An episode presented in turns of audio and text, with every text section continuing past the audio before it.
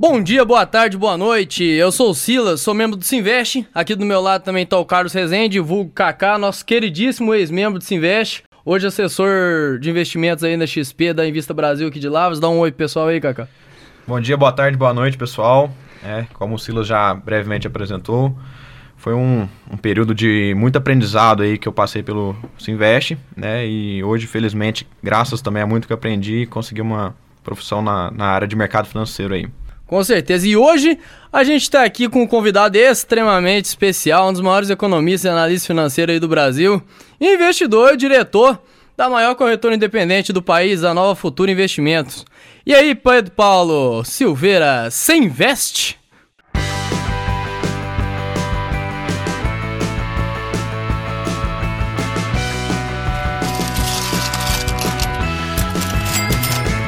Se investe.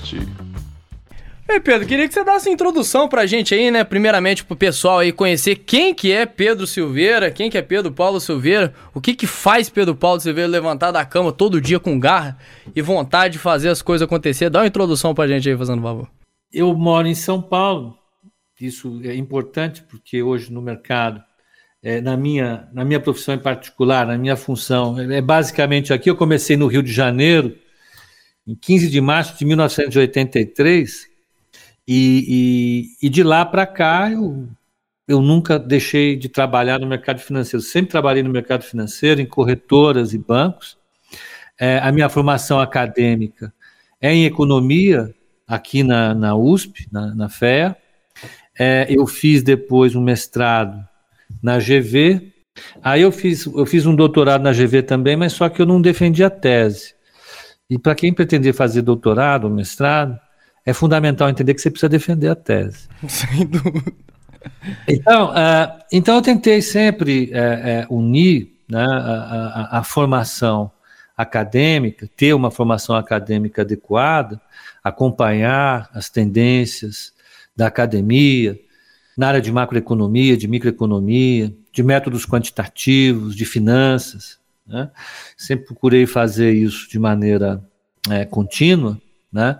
E, e a, aliado a uma prática. Eu, eu, eu, trabalhei em praticamente todas as áreas de uma corretora e de um banco na, na parte de tesouraria. Né? Hoje, aqui na, na corretora, na Nova Futura, eu tenho como responsabilidade a gestão de recursos, né? mas já aqui mesmo eu ajudei a, a, a formar a área de pessoa física, ajudei a formar a área de pesquisa, né? Então, é, é, é, é isso que me faz levantar todo dia, tentar entender para onde a economia vai, de que maneira o mercado se adequa a isso, e tentar entender como é que os investidores reagem, e o Banco Central reage também, a esses movimentos permanentes da economia.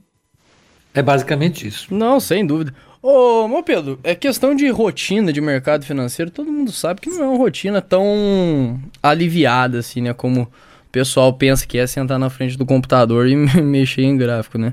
O que que desperta alguém realmente ter o gosto pelo mercado financeiro, ô Pedro? Como, como que foi o início da trajetória sua no mercado financeiro?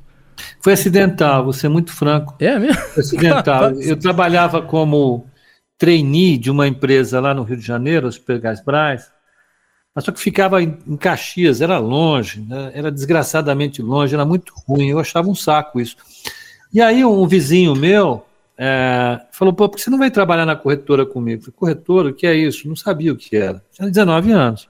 Aí eu fui para a corretora, cheguei lá, é, achava bastante estranho, chato, bagunçado, barulhento, pessoal esquisito, um bando de maluco, não entendia absolutamente nada. Mas aos poucos eu fui entendendo o que aquilo era exatamente. Né? Então, foi uma época bastante conturbada na vida do Brasil. O governo militar estava desmilinguindo por conta de uma crise externa gigantesca. O Brasil estava com inflação super forte e, e, e a população brasileira estava muito insatisfeita com esse cenário. Né? E, então eu ficava acompanhando as reações do mercado a, a, a essa bagunça política que o Brasil estava vivendo.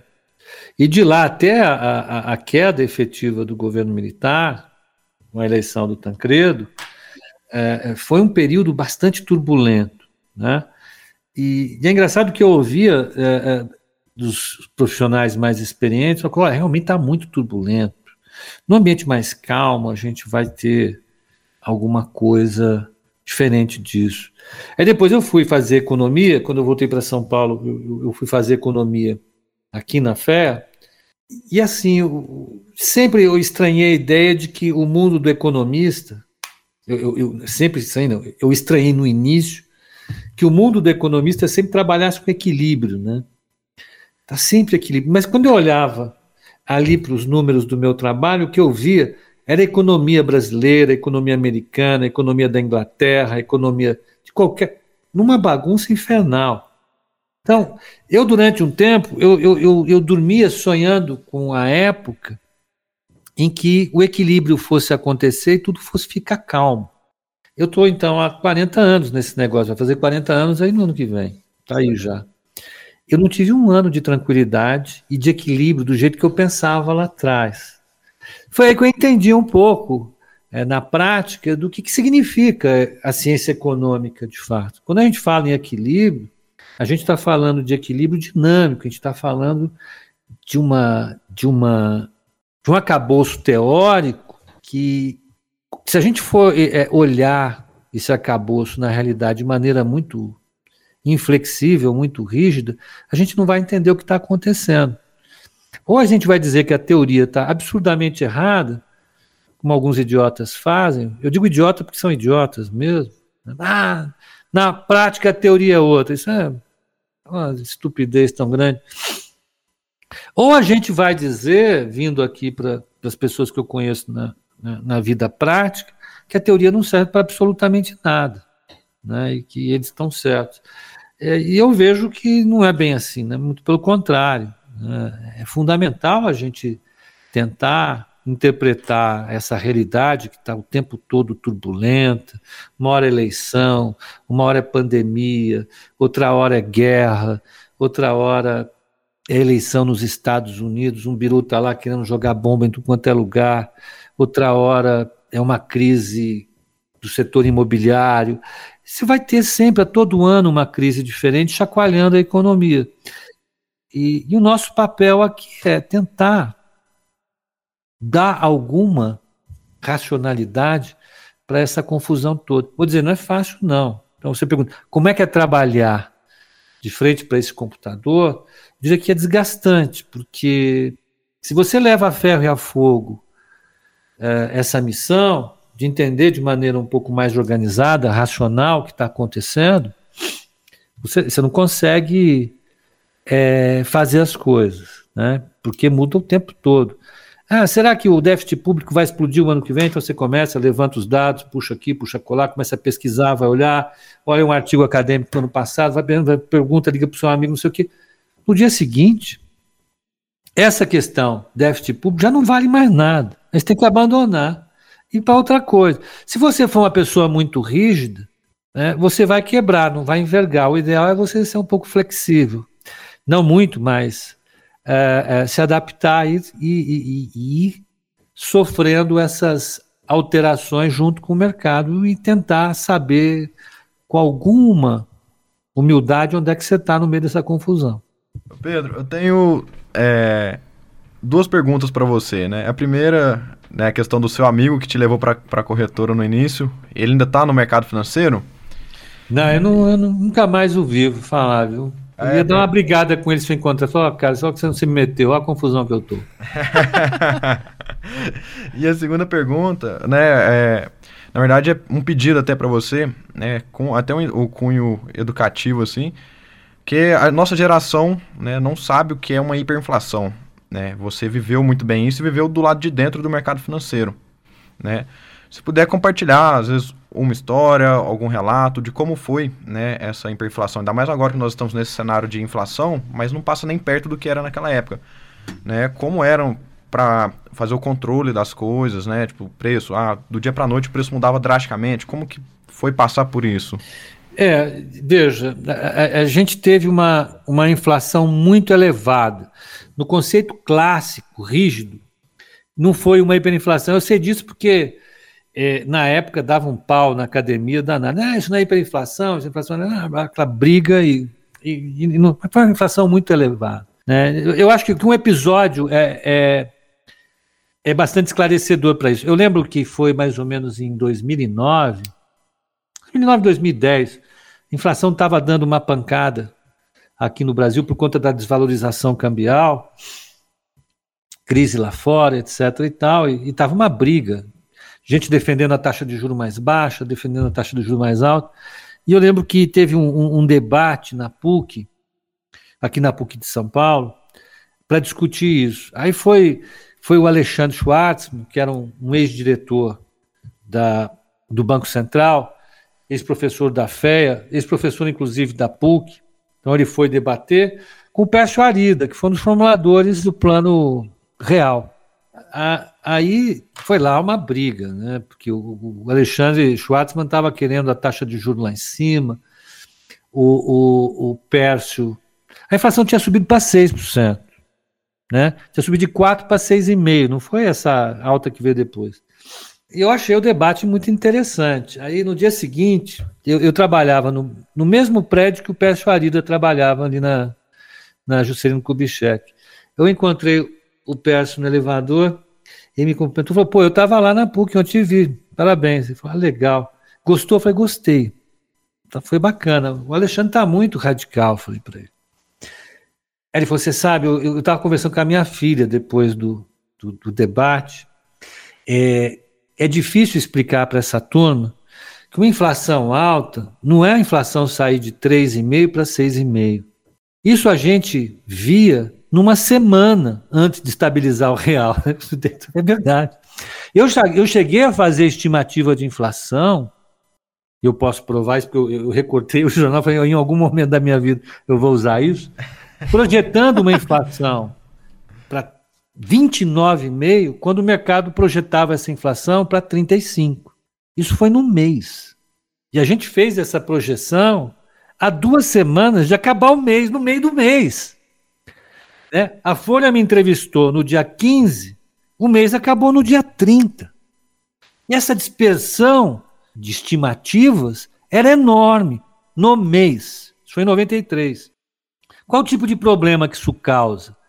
Isso impossibilita completamente os agentes de tomarem decisões razoáveis acerca dos seus gastos, acerca dos seus investimentos, acerca das suas decisões de poupar. Por quê?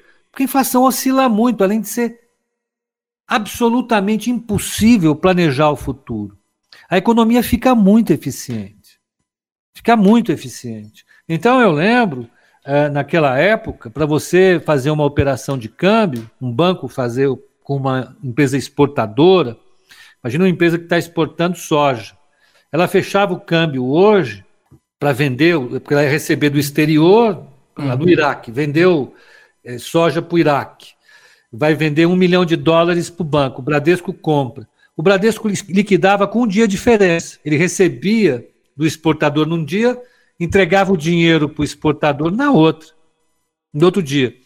Essa diferença de um dia equivalia a um overnight de 1,5%.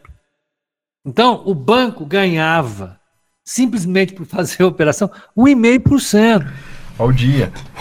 Ao dia. A gente arrecadava imposto. Você imagina, a gente arrecadava IPI, que é imposto sobre produtos é, é, é, é, industrializados.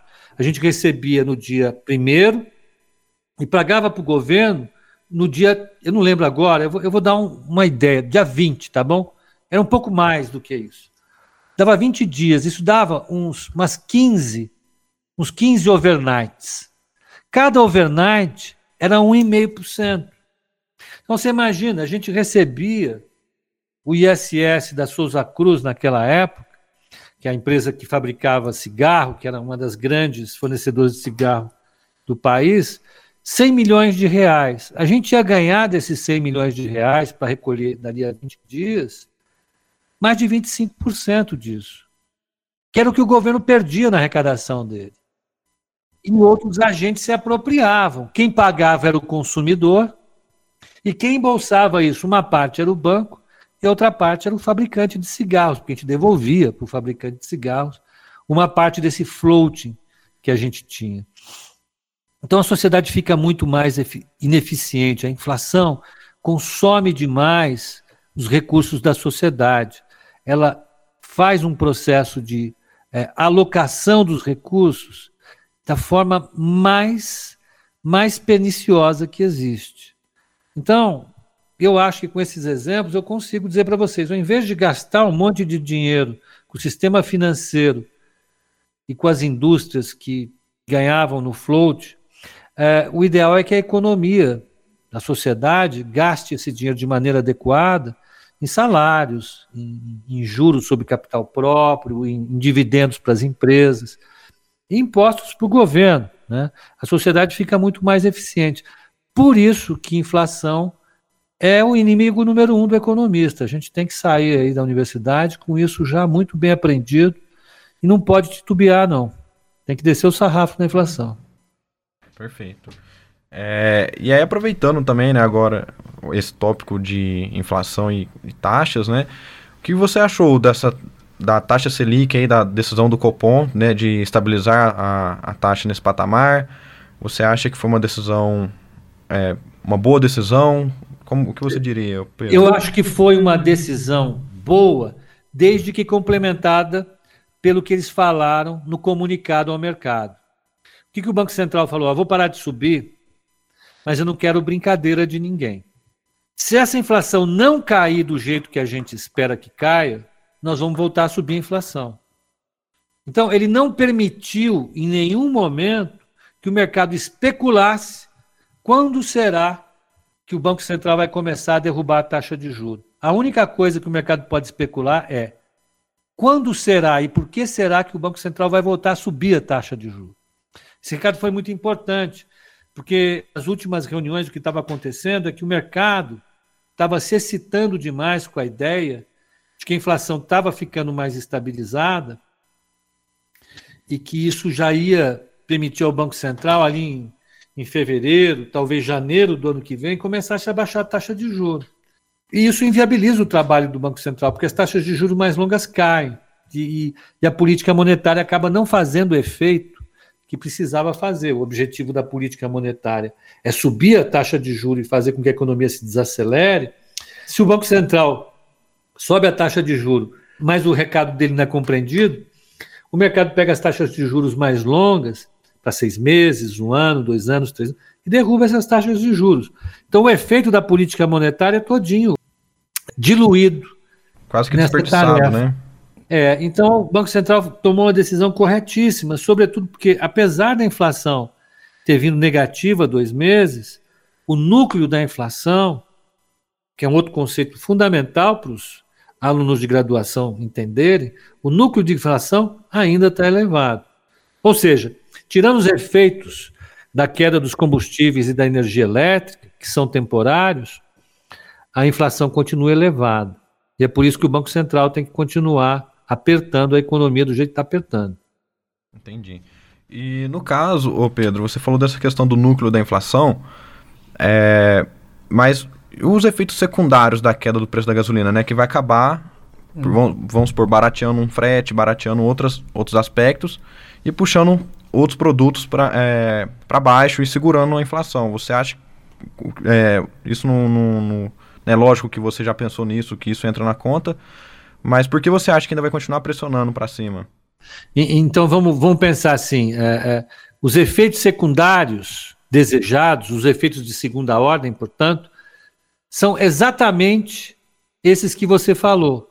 E quando esses preços começarem a cair, ou seja, quando os agentes começarem a reduzir os seus preços, ou parar de aumentar os seus preços, porque estão sentindo os benefícios que acontecem na cadeia produtiva lá atrás, o núcleo de inflação também cai. Por isso que a gente olha o núcleo de inflação. Porque o núcleo de inflação, ele dá conta desses efeitos secundários, esses efeitos de segunda ordem. Não adianta nada um conjunto de preços cair se a maior parte dos preços não está caindo. Então, quando esses, esses preços começarem a cair, é sinal de que as coisas estão fazendo o efeito desejado. E por isso que ele não pode derrubar antes. Nesse caso, mesmo que os preços caiam, ele tem que continuar com a taxa, com a política monetária apertada, para garantir que o núcleo inflacionário reaja caindo. Então, imagine um momento como esse. Né? O governo está festejando o fato da economia crescer 3% esse ano. É motivo para festejar mesmo. Né? Então, isso é ótimo. Só que isso piora o trabalho do Banco Central. Por quê? Porque se a economia está crescendo muito, ou está crescendo 3%, o núcleo da inflação não cai tão fácil. E fica mais difícil dele cair. É difícil você convencer os agentes a reduzirem seus preços ou pararem de aumentar os seus preços quando a demanda pelos bens ou serviços dele está aquecida. Né? É duro você falar para um, um taxista reduzir a bandeirada dele quando está cheio de gente que não pegar táxi. Mas, ó, meu, fica na sua aí, não vou reduzir, não. Exatamente. Tchau. Vou pegar esse cara aqui e vou embora. Quem não quiser, que vá de ônibus. É, ou o cara que vende refeição, ou a cara, né? É, ou sapato, ou qualquer outra coisa. A demanda, ela pesa nesse sentido. Se a economia estiver crescendo razoavelmente, estiver aquecida, fica difícil para o núcleo de inflação responder à alta de taxa de juros. Por isso que é outro conceito importante que o, que o graduando em economia tem que é importante, e que o graduando em administração, contábeis também tem que ter, e lá em introdução à economia é, é para a política monetária fazer efeito, a política fiscal precisa colaborar. Né? Se você tem uma política fiscal operando ativamente no sentido de estimular a economia, isso estimular de fato a economia, a tarefa do Banco Central fica piorada, porque vai ter que subir mais a taxa de juro para compensar os efeitos é, da expansão econômica. Eu não sei se foi clara essa confusão toda que eu fiz. Sim, com certeza. Foi sim. E, Pepe, tipo, é, a gente vive um cenário atualmente de, de uma incerteza gigantesca, né? Eleição, é Copa, é guerra, é muita coisa. Isso pro pequeno investidor acaba que a gente fica até meio perdido, né? O pequeno investidor não tem tanta essa racionalização de entender o que está acontecendo por trás desse cenário macroeconômico, né? Tipo, você, uma, um analista CNPI falando, qual que seria uma visão sua que você poderia dar para esse pequeno investidor para ele tomar uma decisão mais assertiva sem ter que, que ratificar tanto conhecimento para isso? No caso. Olha, primeira coisa que. Porque a gente, a gente não sabe, né? Mas só que a gente tem que tomar uma decisão para pelo menos ter uma estratégia de alocação de ativo, né? Nisso, a né? primeira coisa que o investidor tem que saber, seja ele um grande investidor ou um pequeno investidor, ele é investidor, e a primeira coisa que o investidor tem que saber é qual o perfil de risco dele. O que quer dizer isso? O risco é o quanto o valor de um ativo pode oscilar e oferecer perda ou ganho à sua carteira de investimentos. Quando esse ativo oscila, ameaçando produzir uma perda para o investidor, o investidor reage de uma maneira. Às vezes pode ser um investidor que diz: Não, isso é normal. Bolsa sobe 1%, cai 1%, ela recupera no final, tá tudo bem. Agora tem gente que não consegue dormir com isso. Tem gente que vem aqui vender um imóvel, vender uma fazenda, está guardando dinheiro para deixar o filho na universidade, vem aqui, ó, esse negócio de bolsa está me deixando sem dormir, porque eu estou colocando em risco o imóvel que eu quero comprar, a universidade do meu filho. Será que não dá para a gente pensar em outra coisa? Então, esse risco ele é fundamental. E cada indivíduo tem a sua percepção de risco. Então, a primeira coisa que precisa saber qual é a sua resistência ao risco. Isso vai definir quanto você vai alocar de cada ativo na sua carteira. Quanto você vai colocar de bolsa, de ações, né? Quanto você vai colocar de, de fundo de ações, de, de, de fundo de, de, de multimercado, quanto você vai colocar de fundo de renda fixa, CDB, é, é, fundo imobiliário e assim por diante. Você precisa conhecer a sua tolerância ao risco e precisa conhecer o risco que cada ativo oferece. Aí você compõe uma carteira que seja coerente com o risco que, que, ela te oferece e com o risco que você aceita. A segunda coisa que você precisa definir é um objetivo de investimento. Para que que você quer guardar dinheiro? É para você ficar bilionário? Não venha para o mercado financeiro, não é aqui. É, não, você vai ter que empreender em alguma coisa. Pergunta lá pro, pro, pro Bill Gates o que, que você faz para ficar bilionário. Aqui você não vai ficar. Você quer comprar uma casa daqui a 10 anos? Você quer se aposentar daqui a 40 anos? Aí você faz um plano de investimento. Fazendo esse plano de investimento, quanto eu ganho, quanto que eu posso guardar todo mês? Aí você faz o seu plano de investimento alocando uma carteira teórica com uma composição em renda fixa, renda variável, imobiliário, não sei.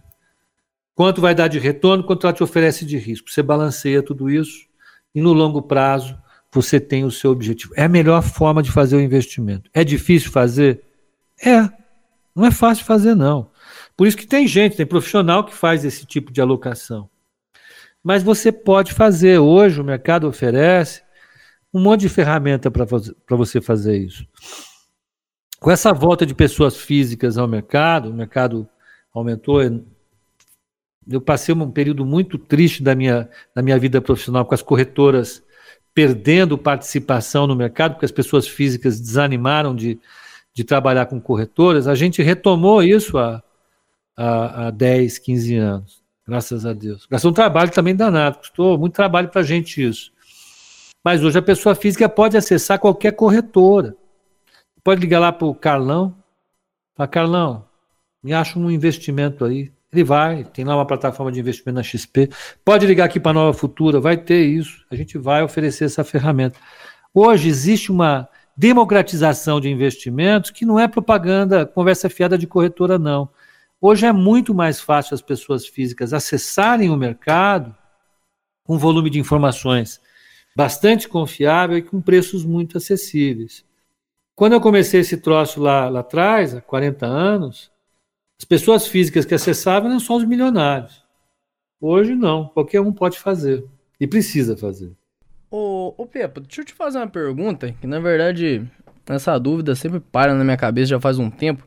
É, vamos supor que a gente tem três níveis aí de, de risco de investidor, né? Investidor que é conservador, investidor que ali aceita um risco moderado, um investidor que é arrojado. Você crê que um investidor ele fica mais arrojado com o tempo, de acordo com que ele tem mais conhecimento financeiro? Tipo, de acordo que ele conhece mais o mercado, que ele vai sentindo um feeling ali mais no mercado, que ele tem um, um conhecimento a mais de tipos de ativo diferente? Se a gente fosse usar a teoria das finanças do ponto de vista estrito, não. Porque o, o, o comportamento do indivíduo diante do risco não depende da curva de experiência de aprendizado dele. A gente sempre assume que os indivíduos têm a mesma experiência a qualquer momento do tempo. Ah, mas isso é, eu sei, é forçado. Ok, é forçado. Mas para resolver os problemas complicados que a gente tem em finanças, e é muito difícil, tem que lidar com otimização de carteira, isso envolve derivada com várias variáveis. Olha, é, é difícil. Então os caras têm que criar algumas hipóteses para que esse trambolho todo funcione que o modelo rode. Mas a gente sabe na vida, na experiência, que à medida em que os indivíduos vão ganhando conhecimento, aprendizado, a posição deles diante do risco muda. Porque eles vão utilizar melhores ferramentas para tomada de decisão. Então, eles vão saber reconhecer melhor um risco quando esse risco está posto diante dele. Vou dar um exemplo. Se você pega uma pessoa completamente inexperiente e fala: olha, Quer comprar 10% da sua carteira de investimentos em ações? Quer dizer, pelo amor de Deus, não. Meu vizinho, ele foi operar com o Carlão, quebrou. A mulher abandonou ele, o cara está lá hoje, coitado. Na sarjeta, bêbado, não sabe o que fazer mais. Eu não, pelo amor de Deus, não me venha com isso, não. Eu vou ficar na poupança. Então, esse investidor que nunca teve experiência de investimentos tem uma posição diante do risco que é equivocada. Não porque ele tolera o risco quando ele sabe, quando ele não sabe que tolera o risco. Não, é quando ele identifica um risco de maneira errada. Se ele soubesse identificar o risco, ele poderia dizer: não, eu vou sim, eu vou comprar Petrobras, eu vou ficar com ela 10 anos, o meu risco de perda em Petrobras é muito baixo. a maior probabilidade é que eu ganhe dinheiro, não que eu perca. E a teoria das finanças me prova isso. Né? Você tem claramente aí um problema de aprendizado, que a teoria das finanças não acolhe. Por quê? Na teoria das finanças, os agentes têm sempre o mesmo modelo decisório. Eles são absolutamente é, experts em tomada de decisão. Vai depois você criou alguns modelos mais modernos, mas não é mais moderno, vamos chamar assim, mais adaptados, que trazem, que, que segmentam os investidores, eh, de, que consideram investidores heterogêneos. Em vez de considerar um investidor homogêneo, que tem o mesmo modelo, as mesmas informações, você passa a segmentar esses investidores em, chamam de naives, né? investidores que são ingênuos e investidores que são profissionais. Cada um tem uma regra de decisão. E aí você poderia esperar que em algum momento do caminho o cara que é naive pulasse para outra caixinha e virasse um smart, né? É, mas é, é, pela minha vida profissional você tem essa divisão mesmo e a nossa tarefa aqui, a de vocês na rádio, e nós, profissionais do mercado financeiro, é sinalizar para os indivíduos que existem ferramentas bastante robustas que, é, que, que, permitem a gente mapear riscos, que permitem a gente saber o que está fazendo. Concordo totalmente, o, Pedro. Né? É, eu aqui estando como assessor, eu vejo isso muito no, no meu dia a dia.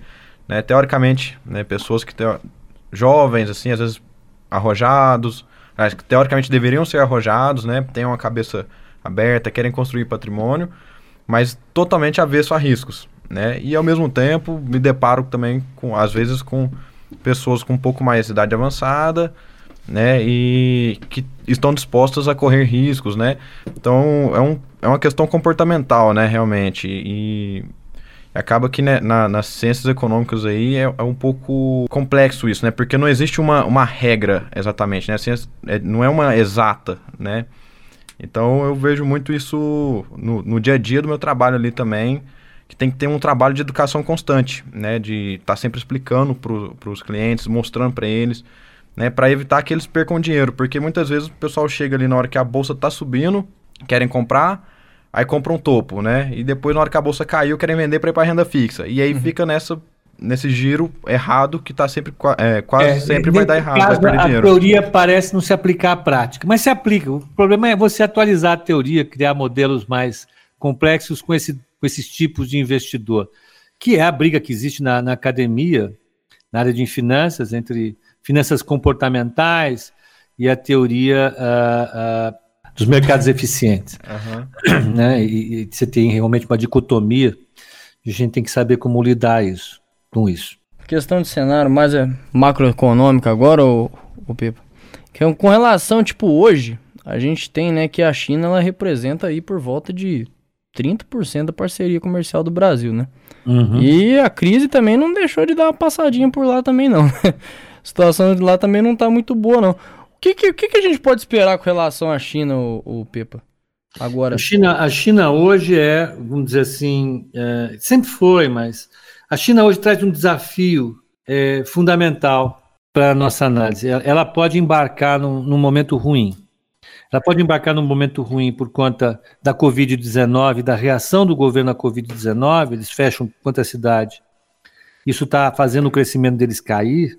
Existe a possibilidade de a gente ter um, um evento muito drástico no mercado imobiliário chinês. Então tem uma, isso pode a China que vinha crescendo na década de 2000 até 2010, 12, a cerca de 10, 10,5% ao ano, caiu a 6,5% ao ano e agora pode passar a crescer 4,5% ao ano. Isso, isso, isso tem implicações severas para a economia global e a gente precisa saber como resolver.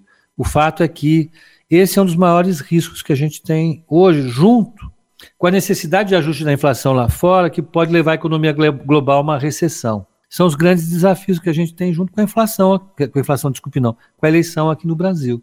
Não, o que, que o que, que, pode acontecer com o Brasil depois desse processo eleitoral?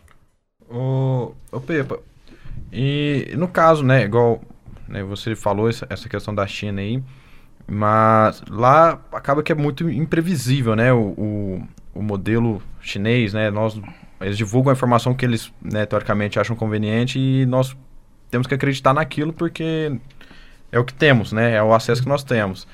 Mas a, como você vê essa questão do cenário é, da crise imobiliária da China? Você acha que já está bem estancada? As medidas que eles estão tomando têm sido efetivas? Ou você acha que o buraco ainda é mais embaixo? Há o risco do buraco ser bem mais embaixo, né? É como você falou, a gente não sabe. Agora, os especialistas que lidam por lá estão, no mínimo, cautelosos e algum bem, alguns bem alarmados. Né? Isso pode ter consequências sobre o Brasil, né? Porque se a economia chinesa desanda, a gente a gente perde impulso da nossa economia, né? Eu estou me preocupando muito com isso. É, com certeza. É, e até, né, é, essa questão de perder o impulso aí, porque eu vejo muito questão das mineradoras, né, siderúrgicas são muito afetadas e commodities Lavras vem você... do quê, não é? Oi? Lavras vem do quê, afinal? Agrícola, exatamente. É, e, a, e, as commodities agrícolas lá também você acha que seriam muito prejudicadas?